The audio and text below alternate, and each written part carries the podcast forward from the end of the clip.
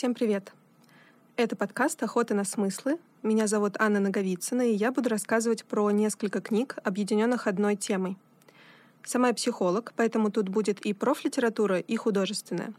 Я хочу знакомить вас с книгами, которые открывают что-то внутри каждого, а мои знания динамик нашей психики помогут объяснить явления в сюжетах с точки зрения психологии. Те смыслы, что я поймала в книгах, не единственные и субъективны, но этим они и цены — и раз уже прозвучало слово «субъективность», э, то сразу где-то будет маячить вторая полярность, то есть объективность. И именно о дуализме я сегодня хочу рассказать, но на примере маскулинности и феминности. Сегодня у нас много книг, и даже есть три фильма. Профессиональная книга — это «Опустошенный жених» э, авторства Марион Вудман. И «Бегущая с волками» Клариса Эстес, автор. Конкретно сказка «Синяя борода». Из художественных книг у нас сегодня «Замок Кавки», Мартин Иден Джека Лондона и «Замок из стекла» Джанет Уолс. Фильмы сегодня три. Это фильм «Враг», фильм «Титан» э, и фильм, фильм «Мирный воин». И для начала я бы хотела подробнее раскрыть суть слов «феминность» и «маскулинность». Если мы примитивно разделим на мужское и женское или даже на мужчина и женщина, то мы опять упремся в невозможность соединения и вечную борьбу противоположностей. Я бы хотела сразу углубить эту тему до одного человека — потому что внутри каждого из нас есть как маскулинная, так и феминная часть. И внутри многих до сих пор продолжается борьба между ними. Чтобы распознать в себе эти части без стереотипов, я хочу перечислить некоторые дуальности, которые свойственны нам всем и нашему миру, а вы попробуйте поискать их внутри себя и попримерять, каким вы ближе, от каких вы дальше, или даже они злят вас э, или пугают. Я выделила такие. Телесное и духовное, э, бытие и действие, потенциальная энергия и кинетическая энергия, хаос и порядок, тьма и свет, неизвестность и ясность, интуиция и факты, архаичная и цивилизованная. И это все не противоположности, а части целого. Сначала одного человека, а затем его отношений, э, его группы, социума, государства и целого мира — о том, как это все оживается или, наоборот, борется внутри одного человека, мы и поговорим сегодня. Начну с книги «Опустошенный жених». С нее вообще хорошо начинать, потому что она сразу раскрывает миф о том, как герой, сын солнца, идет в темную пещеру, убивает дракона, чтобы освободить принцессу от тьмы. Миф о страхе перед э, архаикой, природой, материей и тьмой. Нужно спасти бедную феминность от ее сути, очистить, верить в ее непорочность и запрятать подальше все мясное, якобы порочное и страшное. Этот сценарий происходит и между людьми. А, я приведу примеры, но они не привязаны к гендерам и к полу. То есть это может быть как один человек, так и другой. Но приведу, как приведу. Например, мужчина-идеалист, который хочет спасти женщину, но в итоге ограничивает ее, не терпит жизни в ней и впоследствии превращается в тирана — а, романтичный и наивный юноша, которого обманывает холодная, хитрая женщина-материалистка, отец, который растит из разбойницы принцессу, или отец, испуганный взрослением дочери и обвиняющий ее в ее же телесности. Отец, который витает в облаках и идеях, часто безработный, и мать, которая несет на себе все заботы о достатке семьи. Это все внешние примеры, и они вам хорошо знакомы. Сконцентрированно они приведены в книге «Опустошенный жених» со всем разбором — и вы наверняка уже прокачаны и читали книги о том, почему люди тянутся к холодным или к жестоким людям. Но «Опустошенный жених» — это книга психоаналитическая и построена на метафорах. О том, почему метафора так важна, особенно в этой теме, я скажу чуть позже. Так вот, это были примеры межличностных отношений, но изначально эти конфликты есть внутри одного человека. Можно наблюдать, что сейчас мир скорее маскулинен. Он нацелен на идеалы, на цели, он быстрый — и если мы внутри себя развиваем только деятельные волевые качества, то мы будем все дальше от покоя, от э, чувственной жизни, от удовольствия, от телесности, от умения быть в пространстве, занимать его и, конечно же, от творчества. Это, как знаете, человек много всего сделал, но он так и не смог этого себе присвоить, что это он.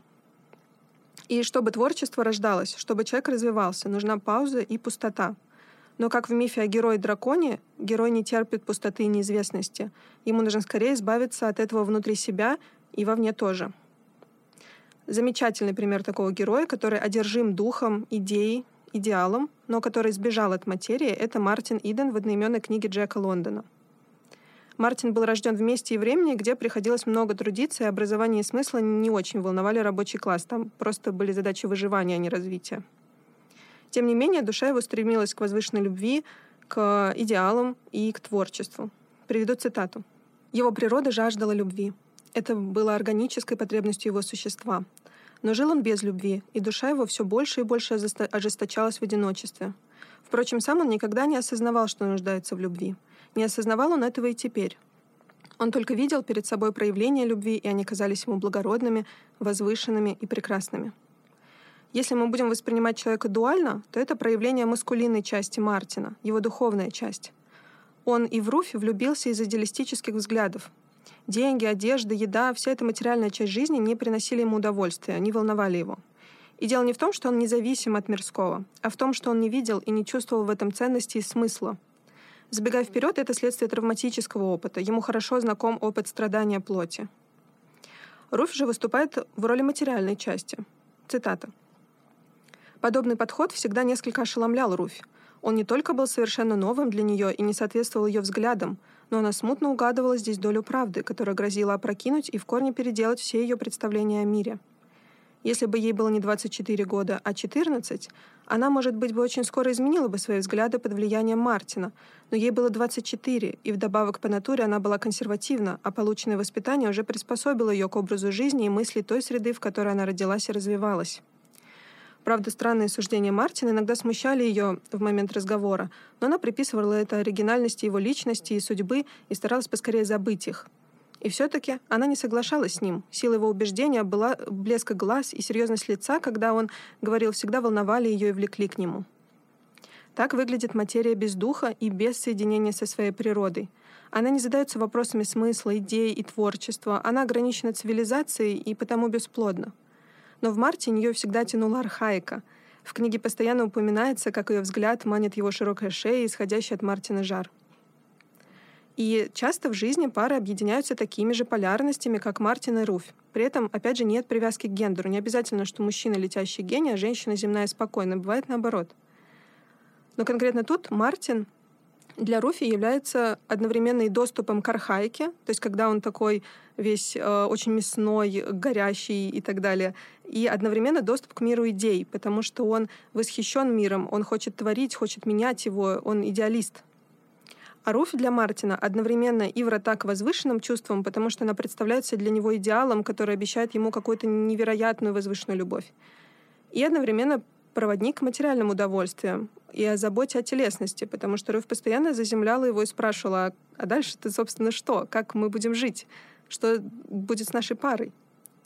И часто бывает так, э, и отношения в этом месте или умирают. Умершие отношения — это когда чувства уже нет, но люди по привычке остаются вместе. Или же отношения разрываются. И, кстати, в книге есть прекрасное место о том, как сформировалась эта духовность и отлет Мартина. Он однажды написал мрачный рассказ со всеми деталями сложностей жизни, и Руфь назвала его грязью и призвала вносить больше света, ведь о темной стороне жизни мы и так знаем. И вот мысли Мартина на ее слова. Он подумал о том, что она могла знать, и улыбнулся про себя радостно, словно она шутила с ним. В мгновенной вспышке перед ним возникло видение бесконечного океана житейской грязи, которую он так хорошо знал, по которому столько расплавал, и он простил ей, что она не поняла его рассказа. Она была не виновата, что не поняла его. Мартин поблагодарил Бога за, за то, что она родилась и выросла в стороне от всего этого, но он, он знал жизнь, знал ее низость так же хорошо, как и ее величие. Знал, что она прекрасна, несмотря на всю грязь, ее покрывающую, и, черт побери, он скажет об этом свое слово миру. Неудивительно, что святые на небесах чисты и непорочны, тут нет заслуги. Но святые в грязи — вот это чудо. В этом куске хранится основная линия как исцеления, так и трагедии Мартина — он вырос на покинутой земле, где много страданий и безвыходности. Духом он восстал оттуда, и духом здесь является его тяга к творчеству и к чему-то совершенному. И далее он смог бы выбраться и затем вернуться, но уже не к той материи, в которой он рос, а создать себе свою, найти то, что нравится его телесности. То есть святые не будут жить в грязи, они будут создавать а, какой-то свой мир, отвечающий их правде, а, их представлениям. Но книга закончилась по-другому. И я не буду ее спойлерить, только скажу, что улетев далеко в своих мечтах, а, его разочаровало в итоге и творчество, и то, как оно устроено. Что, собственно, привело к тому концу книги, который вы прочтете. А, здесь важно, что разделенные материя с духом рождают страдания с двух сторон. Или мир погряз в страданиях, или духовность бессмысленна и беспочвена. Витающая духовность ведет нас к разрыву с реальностью, к выгоранию, к несбыточности. Материя же становится ненавистна сама себе, и чрезмерная материя ведет также к бессмысленности, к неосознанности, к реактивности. Это когда я реагирую э, за своими импульсами, совершенно исключив оттуда свое сознание. Вот материя, соединенная с духом, это прекрасно. Мы можем чувствовать любовь, но именно тело дает нам всю полноту ощущений. Например, мы можем говорить о том, что любовь — это всего лишь нейромедиаторы и гормоны, ограничив ее физикой. Или можем говорить, что любовь — это только духовное и возвышенное чувство, но тогда не будет места плоти, и из этого, как следствие, опять будет считаться, что секс считается чем-то низменным, а, что одновременно рождение ребенка — это чудо, а, и при этом роды — это самый грязный процесс. То есть вы чувствуете эти перегибы. И ни тот, ни другой взгляд не является полным. Или мы, например, можем иметь супер идею, но именно материя дает нам возможность реализовать ее в мире. Например, я и этот подкаст. Мне нужно было и пространство, пустота, где он смог бы родиться. Мои чувства, очарованность темой, вот такая заряженность, чтобы мне очень хотелось с вами об этом поговорить, а, прочитать все эти книги, структурировать их. Но также мне нужны мои волевые, деятельные и, собственно, структурные части, чтобы привнести все это в реальность. Я уж не говорю о студии записи, о устройствах, на которых вы меня будете слушать. И чтобы получилось не «ах, как хорошо», я даже не знаю, как вам это объяснить, это просто непередаваемо, а чтобы получилась организованная и последовательная речь. Нужно сочетать и ту, и вторую дуальность. В общем, Мартина Идена я очень рекомендую. Книга просто читается, там куча идей и точек взгляда, и далеко не только то, о чем я рассказала — Здесь я ее разобрала чуть подробнее, с цитатами. А вот про две другие книги я скажу только пару предложений, но тоже их рекомендую.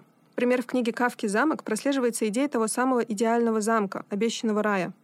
Но рай здесь можно рассмотреть не столько как возвышенные идеалы, сколько как удробу матери возвращения в тот мир покоя, где все хорошо и безмятежно. В противопоставлении этому раю было поселение вблизи замка, откуда вообще невозможно было выбраться, ну, вероятно, только умерев, где люди были странные, несуразные, их как-то описываются даже довольно страшными или ну, непонятные, у них непонятные пропорции. Там процветала бюрократия, невежество, и, собственно, это та самая телесная низменность. А, это снова про покинутую землю. Материя без духа, она дикая и неспособная на творчество и развитие. В книге «Замок из стекла» замечательная иллюстрация деконструктивной семьи. Там оба родителя потрясающе развиты интеллектуально, и в плане разнообразия и широты жизни можно позавидовать. Особенно если вы, как я, например, там, не знаю, большую часть жизни прожили в каком-то провинциальном городе э, России, где зима длится полгода, э, и тогда вот эта книга, она прям очень расширяет горизонт, конечно. Э, но эти родители совершенно не в контакте с реальностью. И то, как это повлияло на их детей, вы, собственно, узнаете в книге. Там будет снова про покинутость, но уже прям граничащую с выживанием. И я эту книгу обожаю, она мне открыла кучу тем для психотерапии, и в большей степени про привязанность маленького человечка к взрослым и про необходимые адаптации к этому. Но это художественная книга, а, я считаю, что это важно, потому что мы можем читать научно-популярную литературу, чтобы, наконец, дать название тому, что с нами происходило. Это важный этап — но художественная книга цена тем, что она открывает доступ к чувствам, которые только предстоит быть выраженным и названным.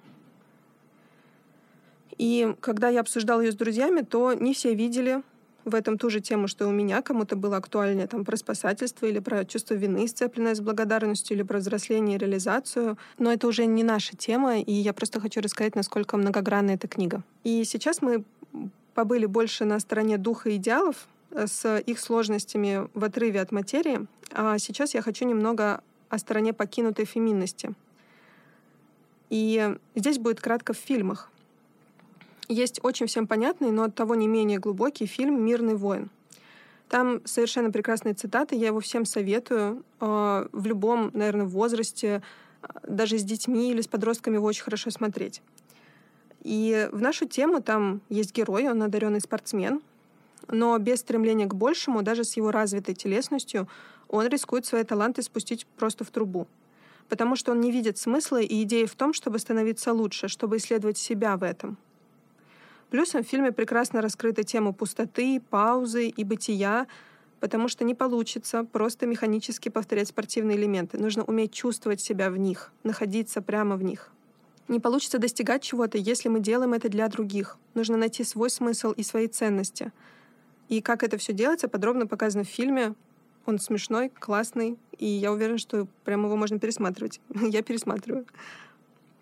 А в противоположность есть фильм «Титан», Э, почему противоположность? Потому что это фильм Канского фестиваля, и, возможно, вы о нем слышали как э, о фильме, где женщина занималась сексом с машиной. А, так что не всем он зайдет, но как картина и метафора он просто прекрасен. Режиссер женщина, это ее второй фильм, и заметно, что она прям через свое творчество исследует тему женского опыта. А, что лично я увидела? Титан, сам материал, как металл, а, по-моему, там выступил просто в, символ, в символе адаптации к травматическому опыту. Начинается все с того, что девочка с папой попадают в аварию, потому что он отвлекся на ее недовольство и смутьянство, а, и ей впоследствии поставили титановую пластину в череп. Далее Титан выступает во всем ее теле после того, как развивается ее беременность. И вот эти кадры текущего машинного масла из сосков вместо молока, раздирание кожи живота, а, это если вы были беременны, то вы знаете, как ну, может чесаться кожа, когда живот растет. Это все иллюстрация дикой архаичной плоти, а, которая испытывает только страдания и ограничения своего опыта. Никакого смысла, идеи, духа там нет. Это фильм о том, как женщине может быть невыносима ее материальность. Это опыт, с которым сталкиваются очень много женщин. И я думаю, что здесь «Титан» также выступил ну, неким, может быть, барьером, буфером между зрителем и идеей фильма, потому что смотреть на женщину, которая раздирает себя, наверное, мы еще не готовы. Хотя э, внутри многие женщины описывают этот опыт именно так. Здесь же у нас выступает э, Титан, и фильм все-таки заканчивается, я бы сказала, позитивно. Ну, насколько может заканчиваться такой фильм. А, и что тоже интересно, фильм практически безмолвный, что тоже в тему дуальностей. Потому что материя без э, духа, она не может вербализовать свой опыт, она только проживает его. В общем, я его советую, но, возможно, для более личного просмотра за семейным обедом он не зайдет. Из литературы замечательный пример покинутой в своей феминности женщине есть в книге «Бегущая с волками». Конкретно сказка «Синяя борода».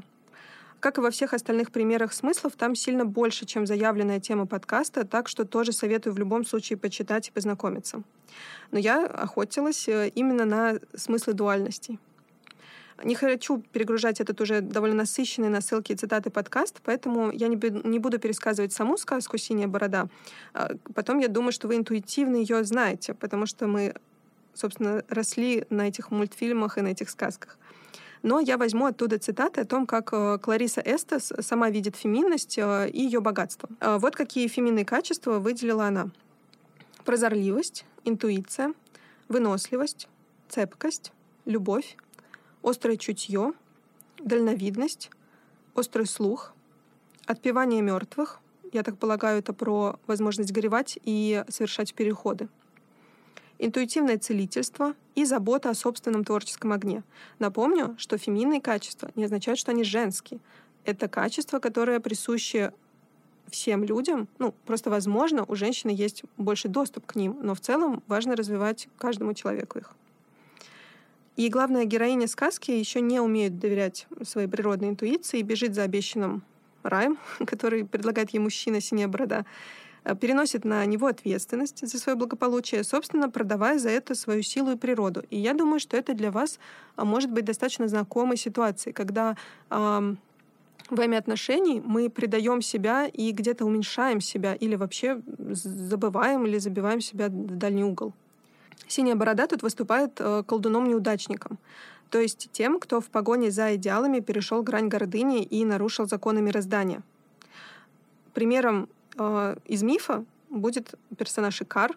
Э, возможно, вы помните этот миф о том, как э, два брата э, сделали себе огромные крылья из воска и перьев, э, но Икар не мог довольствоваться малым, и он начал подлетать все выше и выше и выше к Солнцу. В итоге воск расплавился, и он камнем упал вниз и разбился. То есть это как раз про то, что слишком улетел.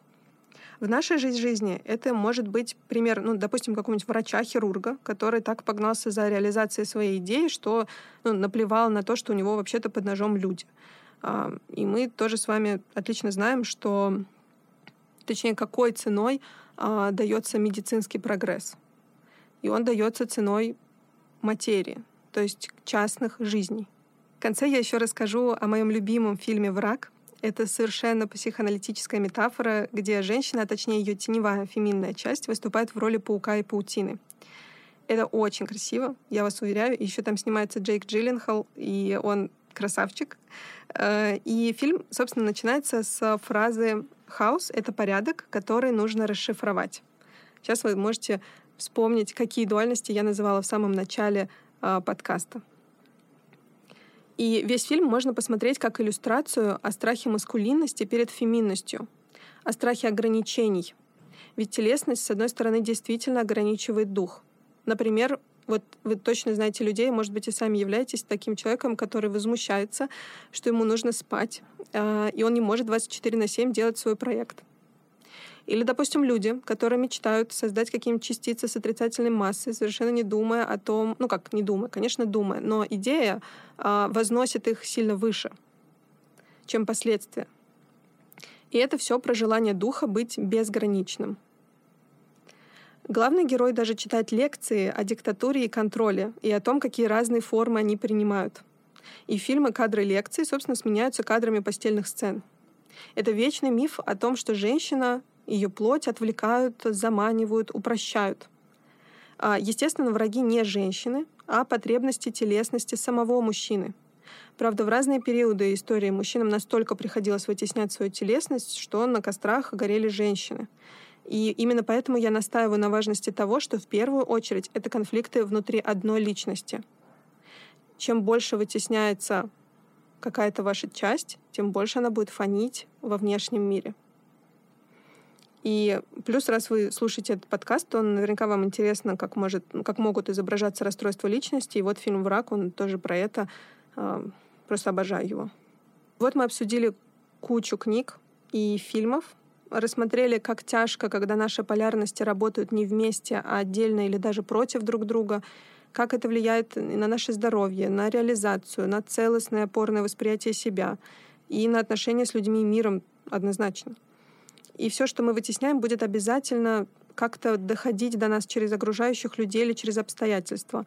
Это вот этот феномен, когда э, постоянно мы с чем-то сталкиваемся, постоянно случаются какие-то одни и те же повторяющие события. Или, допустим, э, точно вам известна история, когда только мы расстаемся с каким-то человеком и думаем, все, никогда только не это. И, собственно, со следующим человеком, с которым мы вступаем в отношения, случается та же самая ситуация. Или выросшие дети, которые пообещали никогда не быть такими, как родители, они э, узнают себя в свои проявления точно такие же, как у родителей. Хотя могли себе пообещать. И это все потому, что психика стремится к целостности. Только в случае понимания потребностей каждой из сторон может быть восстановлено партнерство внутри человека и снаружи в его отношениях с собой, с другими и с миром. Не нужно стремиться обуздать каждую из частей. Например, подчинить свою телесность внутри и природу вокруг. Мы знаем, к чему это приводит, э, собственно, к этим горящим женщинам или к тому, что человек просто измотан и выгорел. Или полностью закрыть э, доступ к мечтательности и к идеалам так тоже не получится. Это важная часть э, нашей жизни. У нас есть естественная наша потребность к самоактуализации. И, кстати, если вы, допустим, у вас есть дети, и вы не верите, что они вырастут хорошими людьми или что они чего-то хотят, то они обязательно хотят. Все люди чего-то хотят. Это для нас типично и естественно. Стоит просто давать обоюдно случаться каждой из сторон и открывать себя в каждой из этих сторон. Открывать своего партнера, в каждой из этих сторон. И это про внутренний мир одного человека. Достигается этот мир целостности через пограничный мир, ну, не в качестве диагноза, а в качестве переходного мира из материи э, и энергии. Это мир метафор, искусства, поэзии, танца, высказанных чувств. Поэтому мы тут не определяем, кто прав, кто не прав, что деструктивно, а что якобы нормально. Мы просто читаем книги, мы смотрим фильмы и чувствуем, пропускаем это через себя. Мы находим себя во всем и во всем находим себя. Так работает и психотерапия. Мы не можем только говорить о происходящем сейчас или в прошлом, просто когнитивно это осознавать или делать по-другому. Обязательно нужно обращаться к эмоциональному и телесному опыту, иначе нет интеграции. Очень простой пример. Всем уже сто раз понятно, что надо отдыхать и радовать себя. Но на деле это не получается, потому что эмпирического опыта нет. Он не осознан и не интегрирован. Также и в обратную сторону. Можно ходить на кучу тренингов, я не знаю, по холотропному дыханию, стоять на гвоздях, идти в какие-то танцы, э, куда угодно. Но если не интегрировать свой телесный опыт, эмоциональный тоже в сознание, э, то будет просто ходьба по кругу. Человеку необходимо знать, откуда у него его паттерны, как они образовались, на что нацелены, где он их выберет осознанно или где он выберет другую реакцию на ситуацию. Кстати, отличный пример э, вот этой гармоничной интеграции есть в архитектуре, как ни странно. Ну, хотя совсем не странно, естественно. Потому что архитектура — это такое последнее искусство, которое, собственно, возводит э, в материю э, то, что поэты и художники делали у себя. И примером будет органическая архитектура. Конкретно, я думаю, что вы видели точно, это довольно на слуху все. Фрэнк Ллойд Райт с его домом на водопаде. Пожалуйста, загуглите, это правда оно, то, что нам нужно. Это как раз прекрасная реализованная метафора обоюдной пронизанности цивилизованного и природного. А дом мы не исключаем человека из природы. Человек должен жить, и он должен жить в доме, потому что мы любим дома, нам хорошо, у нас нет шерсти. А, и этот дом, он интегрирован в ландшафт, он ничего не разрушил, и природа обогатилась вместе с ним. То есть это выглядит потрясающе когда дух облечен в материю, а материя обогащается духом. Спасибо вам, что вы были со мной, особенно в этом дебюте на площадке подкастов. И я счастлива, что могу делиться добычей со своей охоты. И пусть ваша охота на смыслы тоже будет удачной, наполняющей и расширяющей вас как личность. Я рада, что удалось поговорить а, про такие непростые дуальности, как феминность и маскулинность, как порядок и хаос, пустота, а, и объект, действие, бытие. Осваивайте эти грани. Я уверена, что вам очень понравится. До новых встреч. С вами была я, Анна Наговицына.